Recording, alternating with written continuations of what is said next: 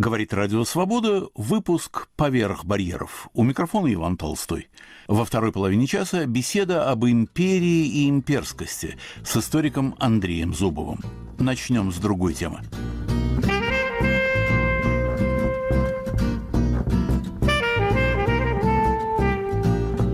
Юбилей Александра Гиннеса – самому поначалу молодому из литераторов-эмигрантов, о чем он сам всегда напоминал, исполнилось 70 лет.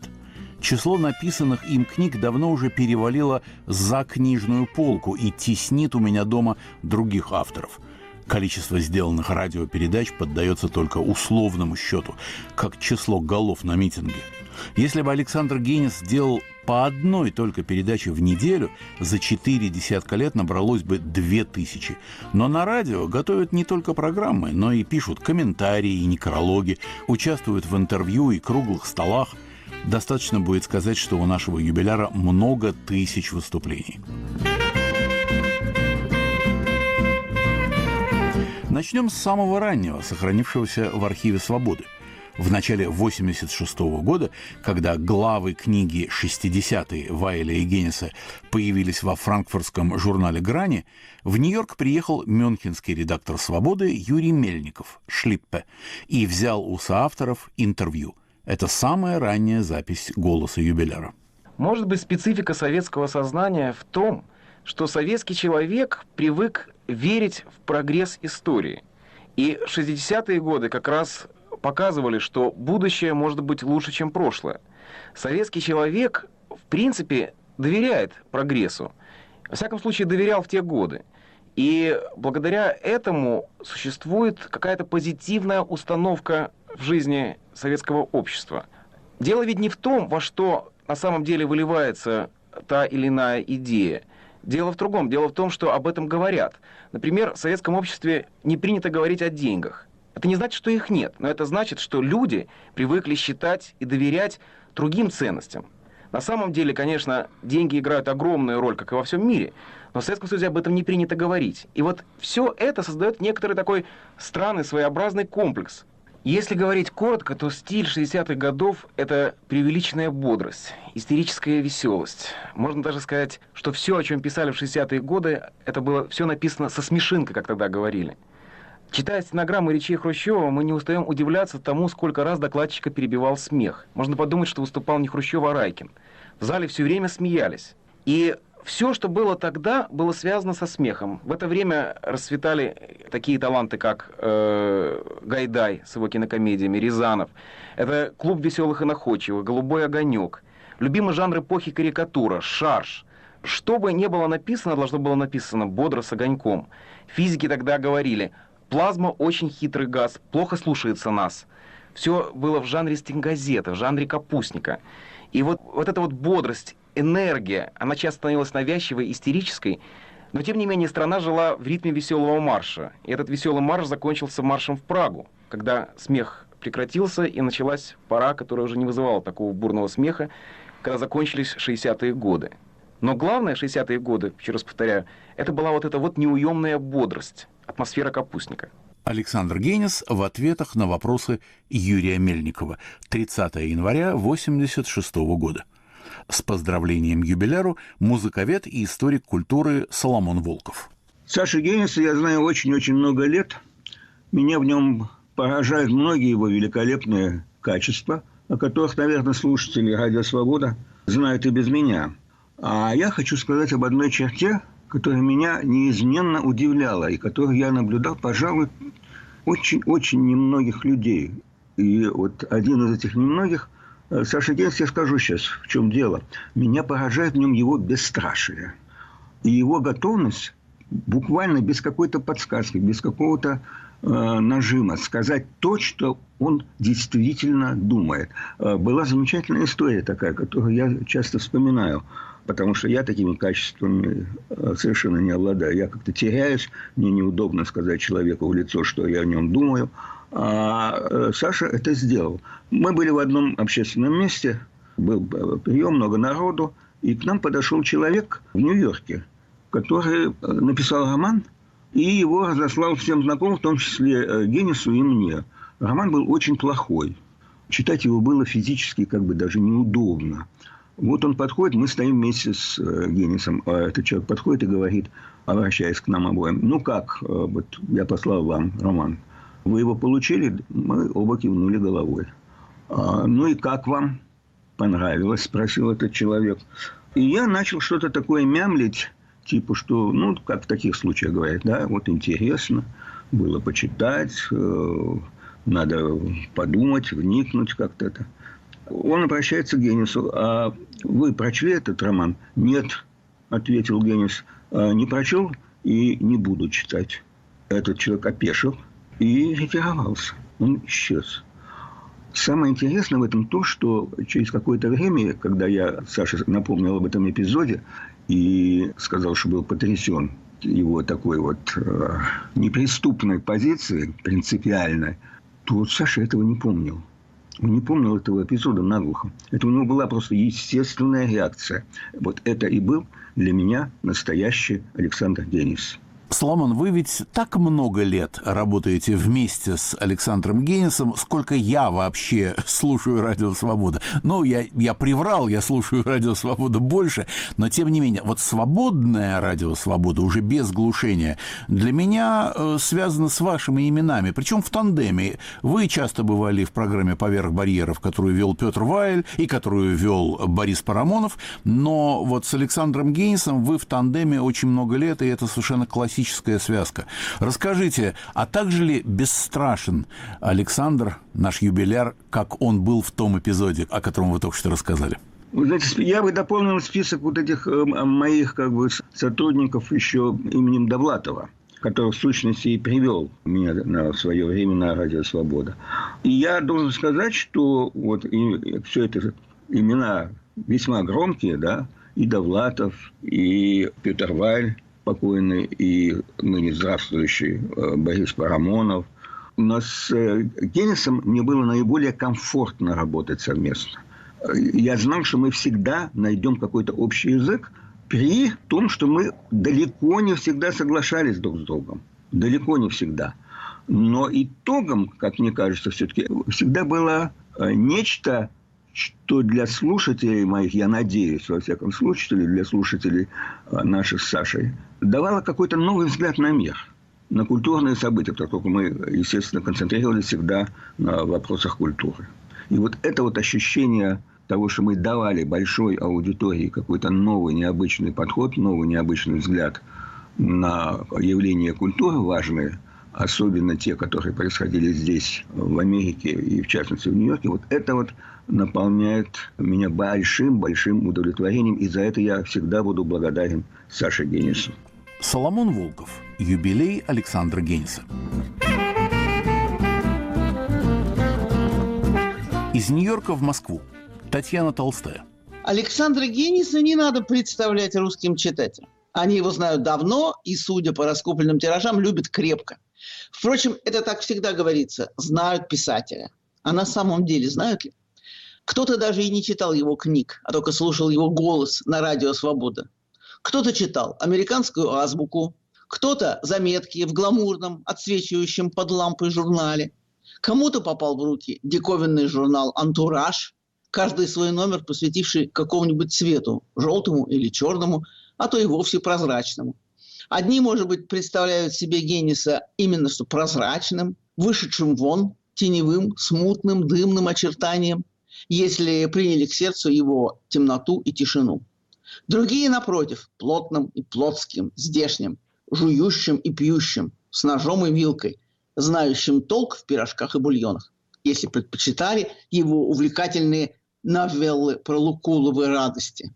Кому-то генис воображается вечным путешественником. Бойлочная шляпа, голые коленки, альпеншток, вокруг радостно скалятся туземцы – для кого-то он застывший в медитативном трансе полубуддист, ну, есть надежда, скрестивший ноги под подручной гудзонской сакурой.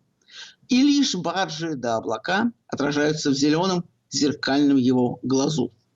Генис объездил весь известный нам физический мир, да и неизвестный тоже. Однажды, имея кратковременное отношение к журналу «Вояж», специализирующимся на туризме, я уговаривал его вести там колонку под названием «Здесь был Генис». Мы уже договорились, но проект развалился. А Генниса между тем пригласили сотрудничать с Плейбоем. Только приличие удержало его от того, чтобы устроиться в журнале про голых с колонкой под таким заманчивым названием. Но в плейбое он тоже был. Безмерная, направленная во все стороны любознательность, она же жажда постичь замысел Божий, движет Александром Генисом, как если бы он был последней, почти одинокой ренессансной фигурой, нелепой и прекрасной. Камзол, золотые бусы, берет с перьями, голосующий на скрещении автострад, закапанных машинным маслом, на грохочущих мостах, на размотанных, словно бетонные бинты, эстакадах, с головой накрывших маленькие городки. Подвезите вдаль, подкиньте до горизонта, подбросьте, куда глаза глядят. Америка без любопытного гениса была бы безвидна и пуста.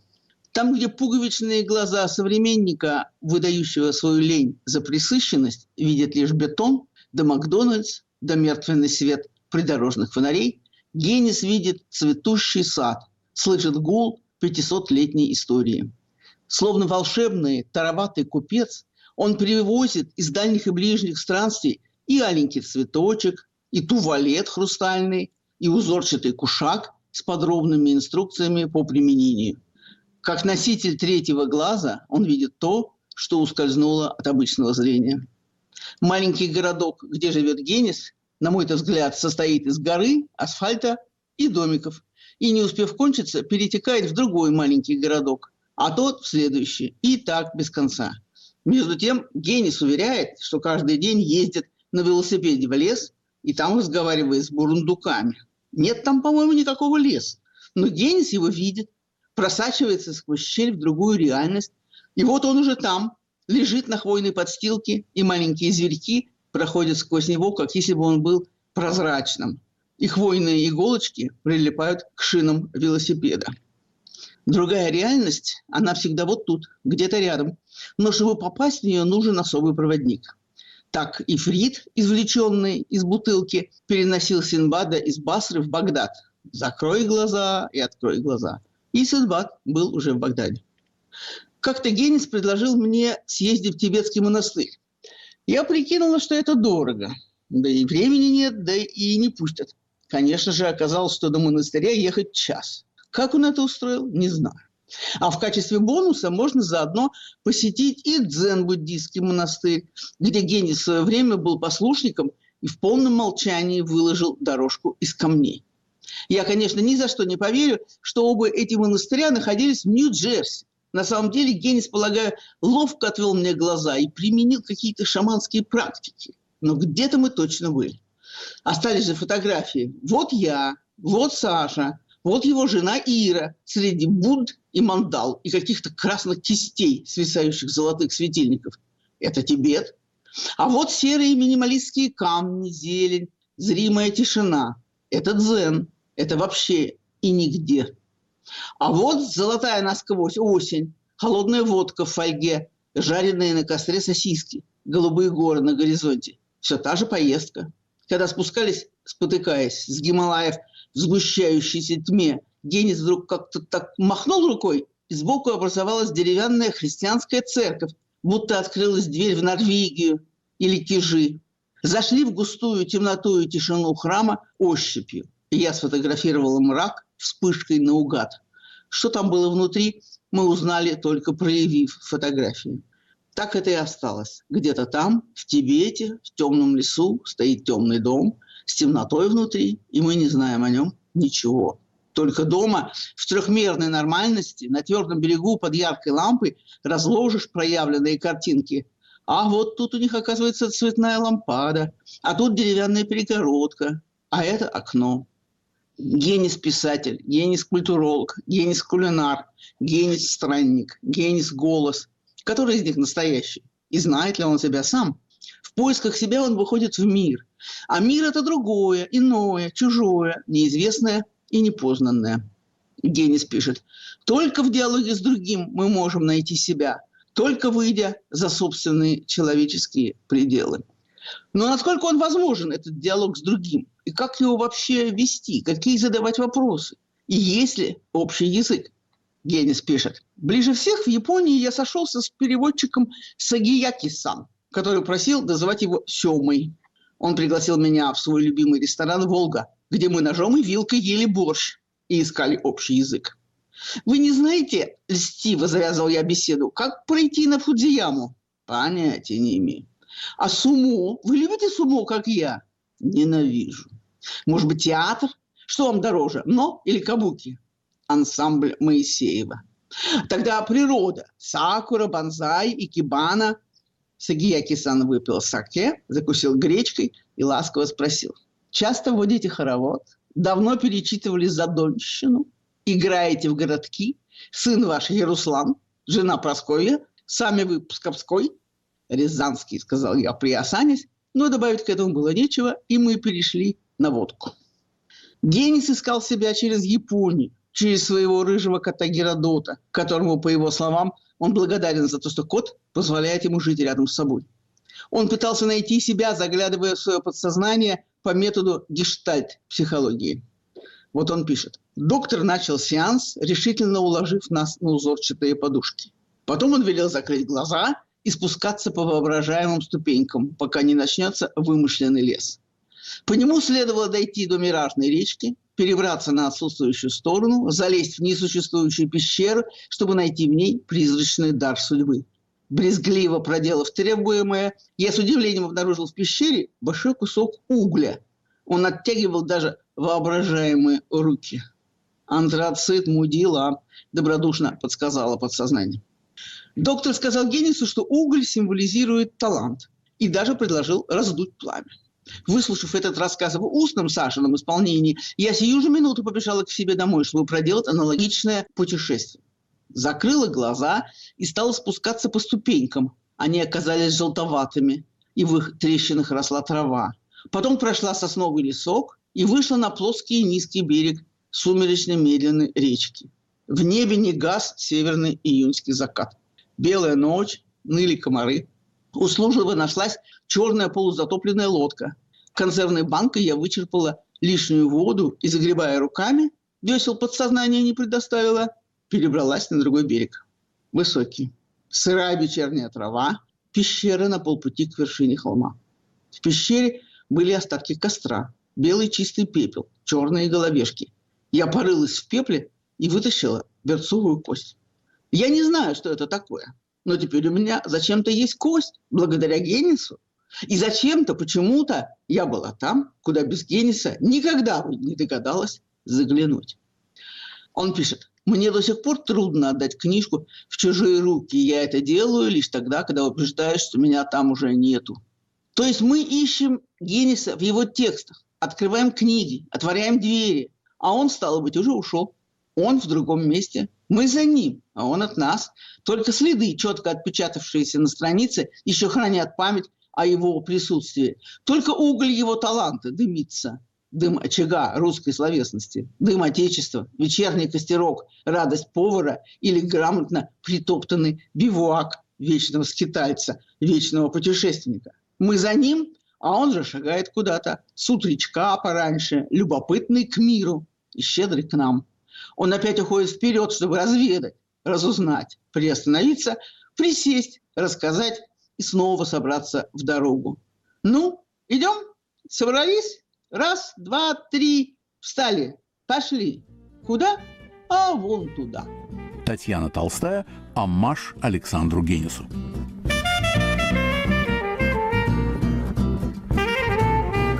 Вернемся на свободу. Сегодняшний разговор с 70-летним юбиляром. Скажите, Александр, когда вы впервые попали на свободу? В 1984 году. И привел нас на свободу, как всегда, Довлатов, который много куда меня привел. Дело в том, что мы побаивались свободы, потому что свобода казалась нам старорежимной идеологической организацией. И Довлатов сказал гениальную фразу. Сказал, свобода будет такой, какой мы ее сделаем. И когда я пришел на свободу, я познакомился с Юрием Гендером, который произвел меня впечатление абсолютно безумного человека, и он дал мне самый главный совет в моей жизни. Ничего более важного я на свободе не слышал. Я 39 лет здесь торчу, но умнее совета Гендера никогда ничего не знал. Он сказал, нет никакого капитализма, нет никакого коммунизма. Ты же не марксист? Я говорю, нет, какой я марксист? Он говорит, да запомни, что не существует двух идеологических лагерей. Есть социализм с жесткой системой, и есть жизнь. Эта жизнь, она всюду одинаковая. В Америке, не в Америке. Но главное, что это жизнь. И вся твоя задача заключается в том, чтобы ты рассказывал об этой жизни и таким образом прививал нормальным людям понятие о том, что жизнь может быть счастливой. И она не зависит от государства, потому что в России государство все боятся, а в Америке еле терпят. И вот с этой установкой это был единственный совет, который я получил на свободе. И вот с тех пор я занимаюсь именно этим. Более того, я бы сказал, что это главное, что происходит со всеми моими передачами. Я считаю, что когда я рассказываю о том, как собирать в Америке грибы, то люди по ту сторону идеологической решетки, по ту сторону теперь уже железного занавеса опять, они не представляют себе, что в Америке живут одни ястребы. Они думают, что в Америке живут в том числе и люди, которые собирают грибы, так же, как в России. И этим я считаю, что я вношу вклад в дружбу народов. Вы помните вашу самую первую передачу? Да. Самая первая передача была о супермаркетах американских, в которых продают невкусную еду. И Гендер взвился от этой передачи, потому что он сказал, в Америке вкусная еда. Я говорю, ну ты же выращиваешь огород, именно потому что в супермаркете все невкусное. Он сказал, что это имеет никакого значения. И довольно недолго, но несколько недель мы притирались друг к другу, пока э, Гендер не нашел нам место. Место это было, конечно, занятие культурой, но культурой в самом широком смысле. От Хемингуэя до китайских ресторанов. Так оно и продолжается до сих пор. А вы были готовы к радиовыступлениям? Вообще вас что-то в жизни могло подготовить к этому? Ну, во-первых, мой отец всю жизнь слушал радио, кончил радиофакультет и вообще был специалистом по радио. Кроме всего прочего, я еще в России успел поработать в гостелерадио в Риге. Но это все ничего не значит, потому что по-настоящему я научился радио только здесь, в Америке. И это не такая простая вещь, как кажется, потому что радио – это риторика, школы, которой, конечно же, ни у кого из нас не было. Но этому учишься по ходу дела, когда ты понимаешь, что написанный текст, если его трудно прочитать, то это плохой текст. И так ты учишься эвфонии, это называется. И радио – это замечательная школа именно для красноречия, потому что ты понимаешь, как устроен, например, Цицерон. Вот ты понимаешь, что то, что, например, на письме повторы, тавтология, то на устном выступлении это риторика. И так проповеди строятся. А радио это и есть такая проповедь, шепот с неба. Сегодняшний разговор с 70-летним юбиляром. Юбилей Александра Генниса. И в завершении поэтическое подношение от Владимира Гандельсмана. К юбилею Александра Генниса. Единожды, прошу простить, срифмую Геннис, поскольку надо преклонить пред ним коленес. Он эрудит, он книгачей, он дарование, да он и попросту очей, очарование. Он не сворачивал с пути, ему до жути, во всем хотелось дойти до самой сути. Читать везде, читать всегда, под с носа капал, он даже падал иногда со стула на пол, но поднимался и опять пот капал с носа, и вновь исписывал тетрадь, и сеял проса познаний, одарен сполна в нем каждый атом, не на седьмом он небе, на семидесятом. Пиши, на радость нам пиши, жми без оглядца, Пусть жизнь кипит трудом души, И дни продлятся, лишь бы не только в феврале, Но то и дело, свеча горела на столе, Свеча горела. Владимир Гандельсман. 70-летний юбилей Александра Генниса. Я с удовольствием присоединяюсь ко всем восторженным словам, сказанным в этой передаче, и хочу от всего радио и от себя особенно поздравить Александра Александровича со славной датой. Будьте здоровы и продолжайте украшать наш эфир. Многое лето. Выпуск «Поверх барьеров» на волнах свободы. У микрофона Иван Толстой. Продолжаем программу.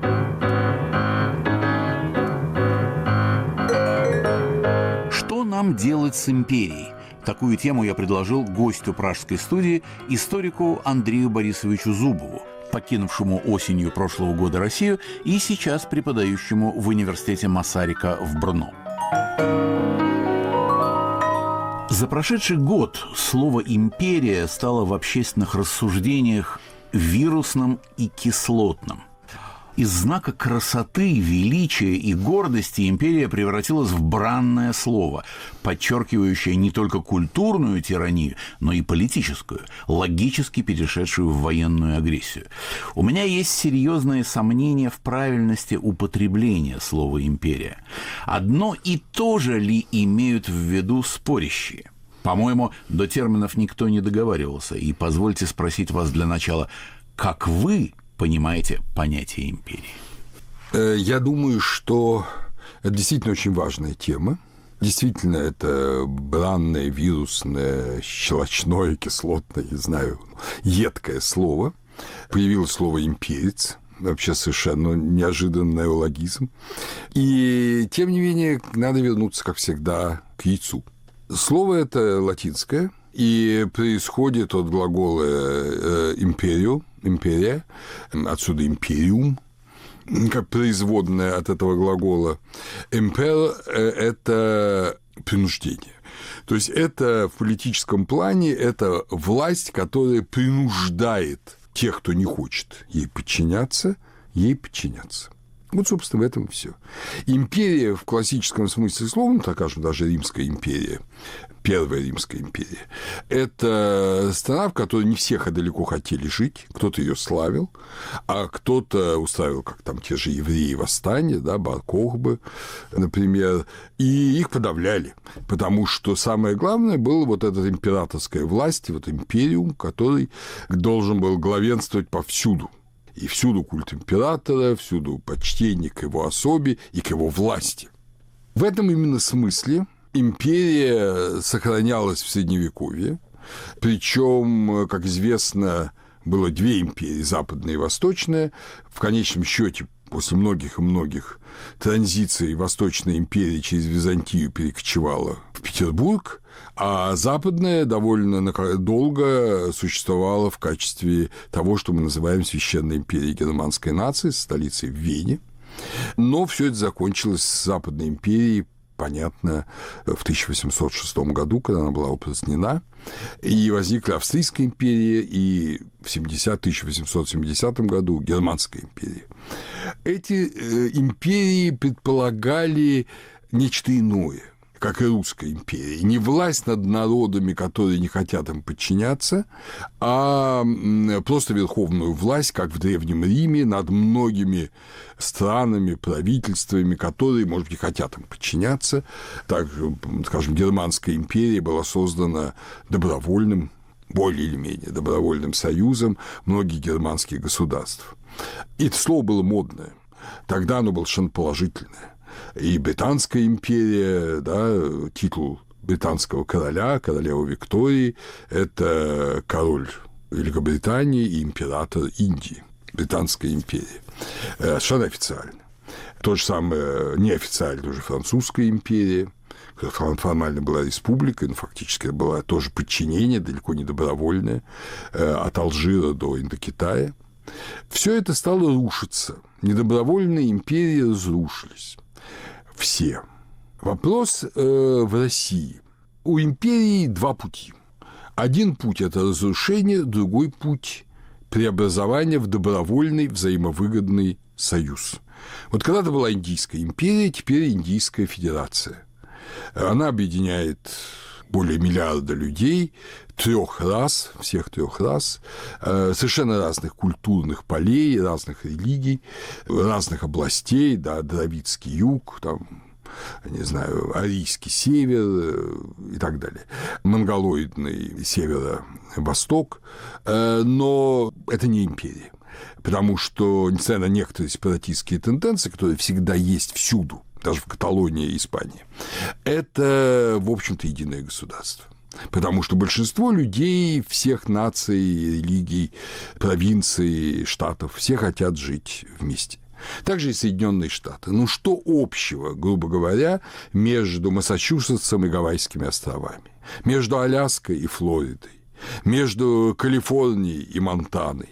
Однако это огромная страна, это 50 государств, стейтс это государства, объединенных вместе и создавших мощнейшую ныне существующую демократическую страну. Империя Соединенные Штаты не империя, потому что она существует на добровольной основе. Есть тоже чудаки практически в каждом штате, в некоторых довольно много, которые выступают за сепаратизм, то Луизианы, то той же Флориды, то Калифорнии, но их насчитывается десятая, а то и сотая доли процента от всех избирателей штата, поэтому ими можно пренебречь. Чудаки имеют право на жизнь, и это тоже один из принципов демократического государства. Да, Германия. Германская империя перестала существовать, безусловно, окончательно после 1945 года, хотя Гитлер постарался уничтожить традиционную имперскую структуру вскоре после своего прихода к власти в Германии. Но, тем не менее, Германия ведь не распалась. Ну, от нее отняли какие-то куски на Востоке, а в целом Бавария, Шлезвиг, Бремен, Саксония, Тюрингия остались частями единой Германской Федерации, которые тоже все эти страны добровольно соединены в одно целое. Мне кажется, что и перед Россией сейчас – стоит тот же самый выбор, что и между, перед Индией, что и перед Германией, или перед Австри, Австрийской империей, распад или изменение сути входящих в нее провинций, областей, народов. Я считаю, что всегда правильное единство, добровольное, выгодное, лучше разделение, тем более насильственного и быстрого, которое приводит всегда к огромным страданиям, потокам беженцев, потере прав той или иной части населения.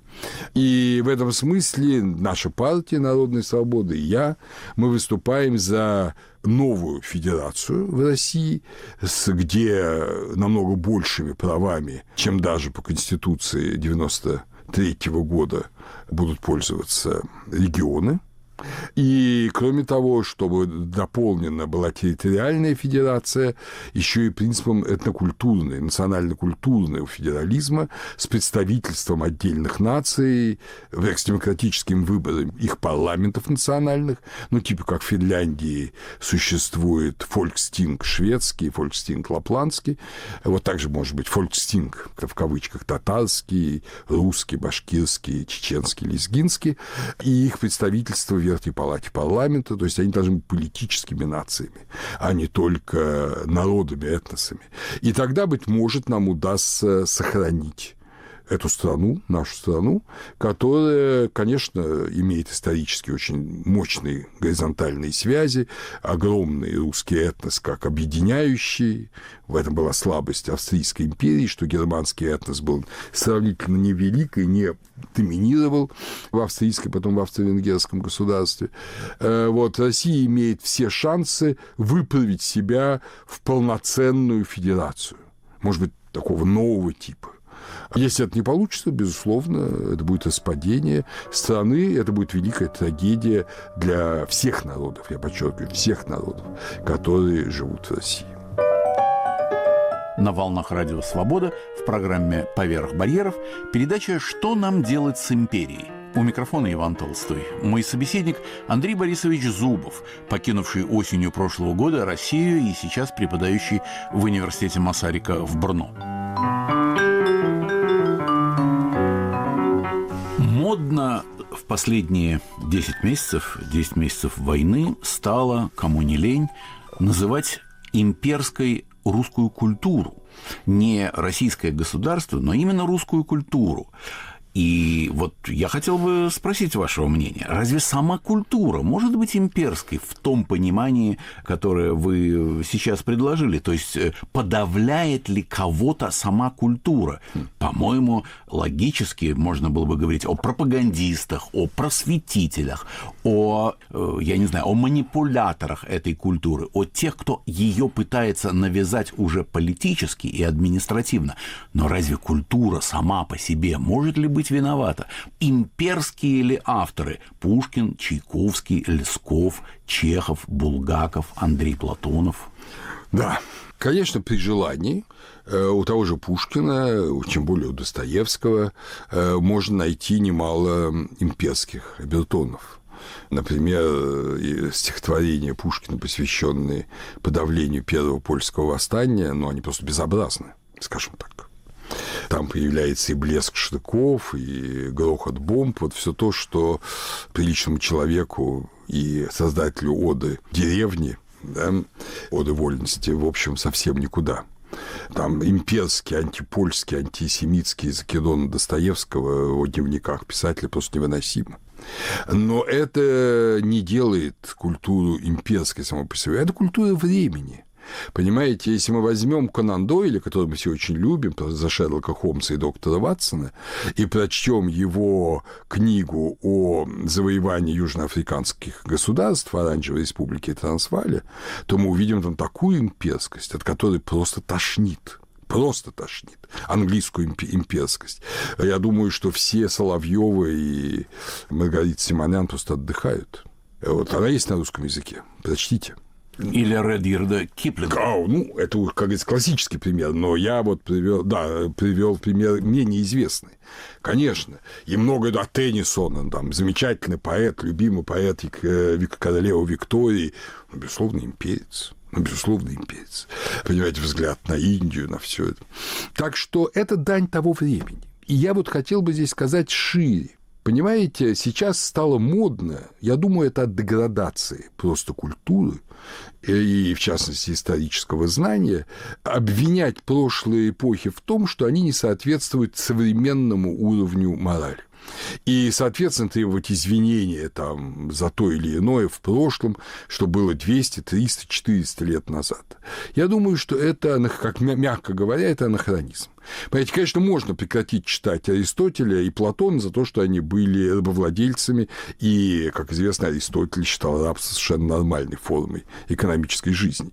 Но Аристотель от этого не убудет, что вы перестанете читать, от вас, безусловно, убудет. Поэтому мне кажется, как надо... сказал бы Виктор Шкловский, это будет фактом вашей биографии. Да, да, да, не биографии Аристотеля. Вот, поэтому мне кажется, когда сейчас говорят, что там вот русские там, в 17 веке кровью завоевывали да, Сибирь, да, кровью, да, ужасно. Но тогда все так делали. Это тогда была нормальная моральная ситуация. Она была потом преодолена и в России была преодолена в XIX веке, и в Англии была преодолена, когда был вышел запрет на, на продажу рабов, потом на использование рабов в 1837 году, последний, собственно говоря. А в Нидерландах только, по-моему, в 63-м, 1863 году было запрещено рабство. Ну что, это сейчас мешает Нидерландам существовать? Или Индонезии? Нет, конечно.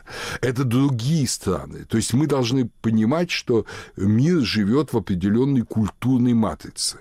И в этом смысле для XIX века, это вообще XIX век, это век империй. И к нему так и надо относиться. Даже Соединенные Штаты, любимый нами оплот демократии, в конце XIX века, да вообще в XIX веке все более и более становился империей. Завоевывал у Испании Флориду, у Франции покупал Луизиану, у Мексики завоевывал Техас и Калифорнию, у Англии там договаривался э, на Орегон, потом захватывал Гавайские острова, выиграл войну с Испанией, отхватил Пуэрто-Рико, да, Филиппины. То есть он шел тоже путем империи. Германия шла путем внешней империи. Ну все же, мы сейчас не можем сказать, что Соединенные Штаты это империя из-за того, что она такой была, безусловно, в XIX веке. Нет, конечно, не можем. И да, кстати, апартеид тогда и уничтожение индейцев, и принудительное селение индейцев с территории на восточном побережье. Но все изменилось. Понимаете? И вот так же меняется все. Можем ли мы, имеем ли мы тогда вообще право на моральную оценку прошлого? Имеем. Имеем. Мы имеем ее в двух аспектах. С одной стороны, это наиболее правильное, если в какой-то стране практиковались методы политического управления, которые были уже сознательно отвергнуты как аморальные большинством других стран или хотя бы какими-то другими странами, тогда эта страна становится аморальной. Но в XIX веке не, не только Россия завоевывала Среднюю Азию, тот же Афганистан завоевывала Англия, правда, менее успешно. Поэтому с XIX века ругать нельзя – а вот когда Советский Союз и нацистская Германия стали осуществлять ужасающие вещи э, в 20 веке, или, там, скажем, Османская империя, э, геноцид христианских народов в Первую мировую войну, вот это было уже осуждено всем человечеством, и это преступление. Это, безусловное нравственное преступление. То, что в России рабство оставалось до 1961 года, это, безусловно, преступление. Хотя, да, в Америке оставалось рабство до 1965 года, понятно, тоже преступление. Э, но крепостных в Европе в целом освободили за 30-40 лет до 61 года. 30-40 лет – это поколение. То есть на поколение Россия опоздала. Хотя Александр I, как известно, пытался и даже законы издал об освобождении крепостных в самом начале XIX века. Тогда бы Россия была пионером в этом процессе. Закон о вольных хлебопашцах – это 1803 год, а наполеоновское освобождение крепостных э, в Польше – это 1807 год. То есть Россия была пионером, но вот не получилось. То есть, значит, то, что не соответствует духу того времени, не нашего времени, а того времени, и практикуется, безусловно, в безнравственном плане, это безнравственно и осудительно. Ну и второй момент – это, да, наше суждение о том времени, да, мы говорим, что мы стали другими, мы, скажем, не воюем, как Франция и Германия постоянно воевали друг с другом, а теперь мы вот Франция и Германия не воюют друг с другом, а ходят под ручку Меркель и Макрон, и это здорово, это новое, мы должны уметь видеть новое, совсем новое, то, чего не было практически никогда в истории, ибо 20 век дал примеры величайших ужасов и катастроф, но дал, вторая его половина, и примеры величайших достижений человеческой гуманности. Это Европейский Союз, безусловно.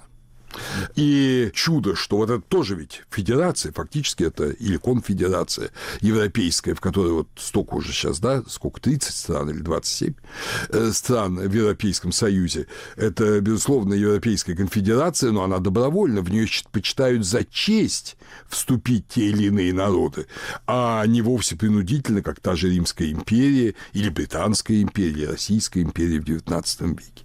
Вот мы должны разделять эти вещи, и если сейчас в России силой удерживают народы, а это так, в том числе и русский народ, Путин гнобит, это, конечно, империя в худшем смысле этого слова – намного хуже и римской, и британской, и даже российской XIX века. Но если мы сумеем вместе с увольнением Путина преобразовать Россию, то Россия вполне может стать как Соединенные Штаты, как Федеративная Республика Германия, как э, Индийская Федерация, стать правильной федерацией, союзом свободных э, народов и территорий.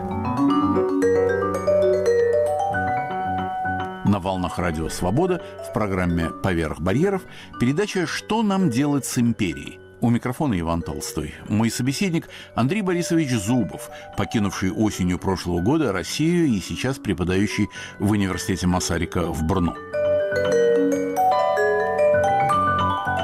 И тем не менее говорят об имперскости русского сознания, даже уже не культуры, а всего в целом сознания русского гражданина, россиянина. Какие здесь уши, какие клыки, какие когти торчат для других народов? Э, может быть, э, русское верхоглядство, высокомерие, спесь какая-то? К сожалению, опять же, русские не прошли, русские в этом смысле все мы – Почему только русские? А грузины в отношении абхазов или осетин, там, скажем. А украинцы, которые до сих пор не признают существование карпато-русского народа. К сожалению, все эти вещи есть много где. Но здесь одна проблема. Дело в том, что как раз Западная Европа, ну или шире Запад, включая британские доминионы, Соединенные Штаты, сумел построить новое сознание. Не полностью, не до конца, вот только что в Германии арестовали любителей Германской империи, да, э, рейхсбюргеров. Так что это есть всюду. И в Англии это есть. Есть э, ностальгические люди по империи. Есть те, кому Сунок не по душе, потому что он бывший подвластный, ставший премьер-министр. Да? Есть в Америке те, кому и очень много, как мы знаем, людей, которым не по душе был чернокожий президент Барак Обама. И сейчас много гадостей кое-кто говорит о нынешнем вице-президенте. Это все есть. И во Франции есть люди, которые косо смотрят на французских граждан алжирского происхождения или индокитайского происхождения, а их много. Я и в Бельгии слышал разговоры людей, африканцев из бельгийского бывшего Конго, которые, конечно, приехали там за лучшей жизнью в Бельгию, но они порой жалуются, что не все коренные бельгийцы к ним относятся как к равным. То есть это имперское отвратительное чувство имеется всюду. И на русском уровне, и на более маленьком уровне. В чем его суть? Его суть в том, что каждый хочет считать себя лучше другого.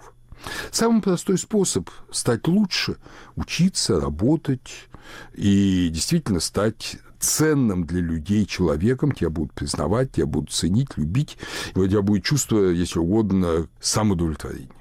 Но не все хотят это делать. Намного легче чувствовать себя лучше других, потому что ты принадлежишь какой-то имперской нации, какому-то большинству, какой-то правильной религии. И превозноситься не за счет своих внутренних личных достоинств, заработанных потом – и большой умственной работы, а за счет того, что вот таким получился и родился. Посмотрите, среди вот этих имперцев, националистов, всех наций, не только русских, очень много как раз молодежи, людей, которые еще ничем себя не проявили, не смогли себя э, зарекомендовать и стать чем-то значимым в обществе. Ну, понятно, еще молодые слишком.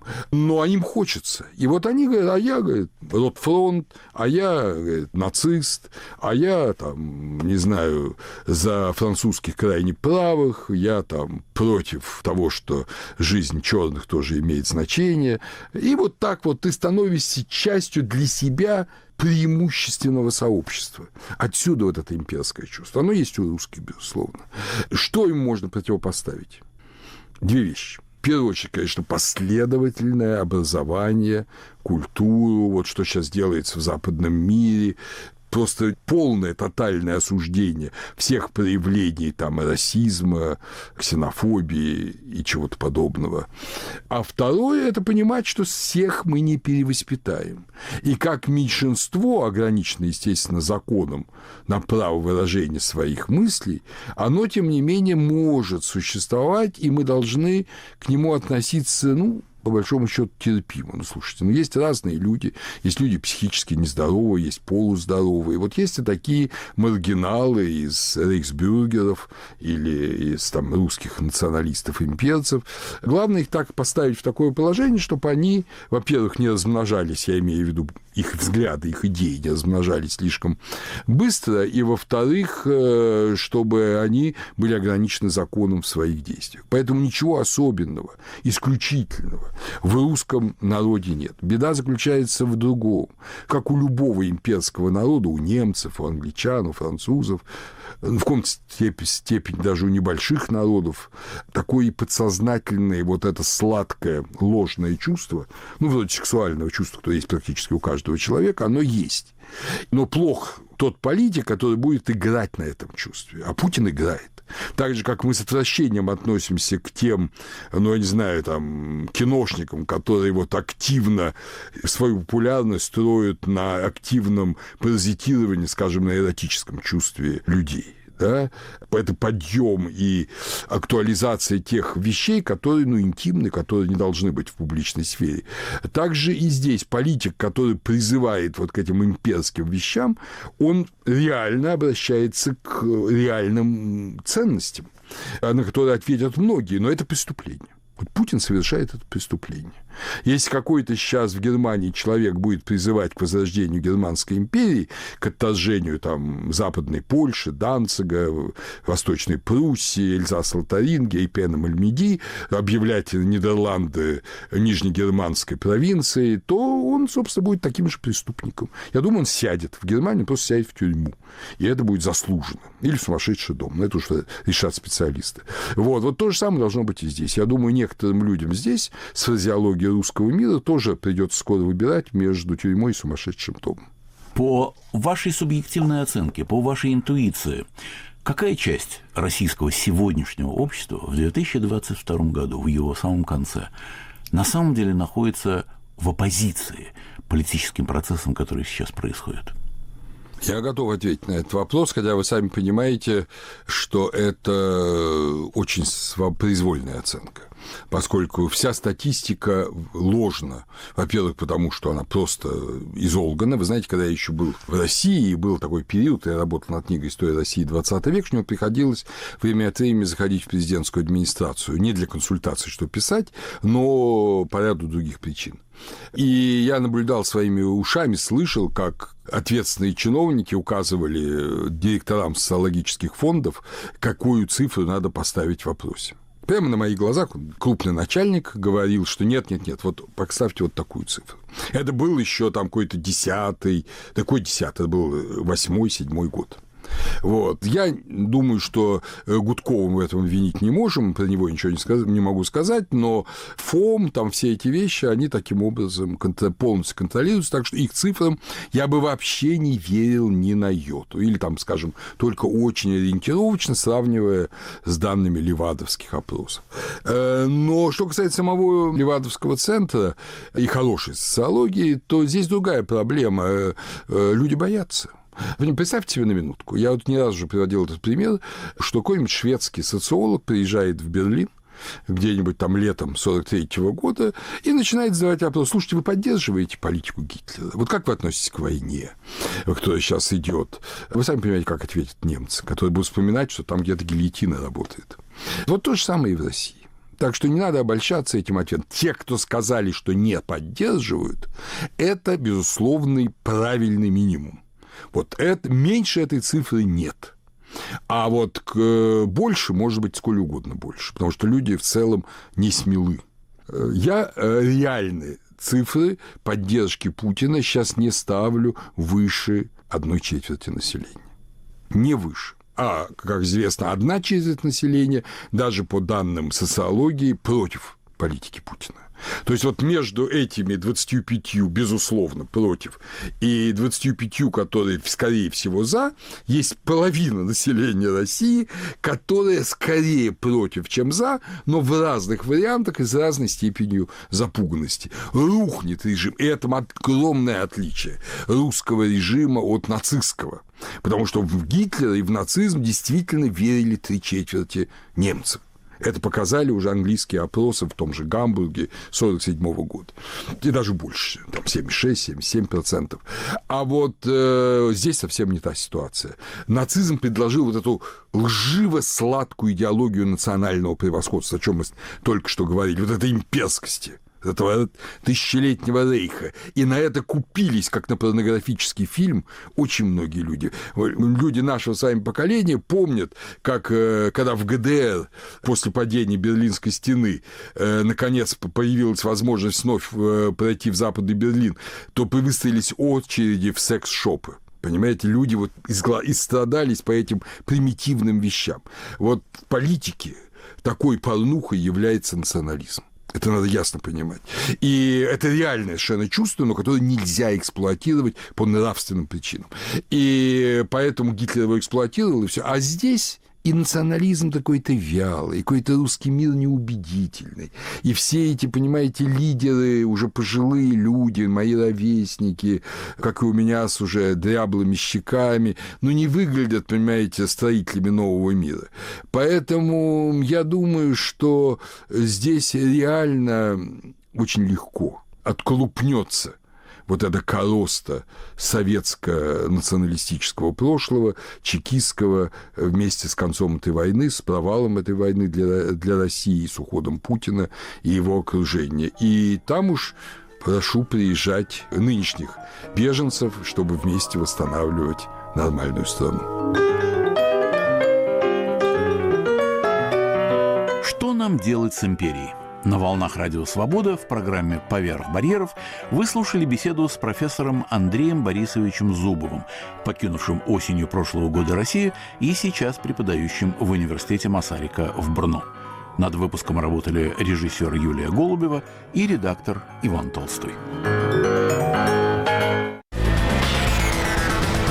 Грани времени. Еженедельная программа «Радио Свобода». Мы подводим итоги недели. Главные события глазами наших корреспондентов. Смотрим и обсуждаем сюжеты. Я, автор и ведущий Мумин Шакиров и мой приглашенный гость. Слушайте сразу после выпуска новостей.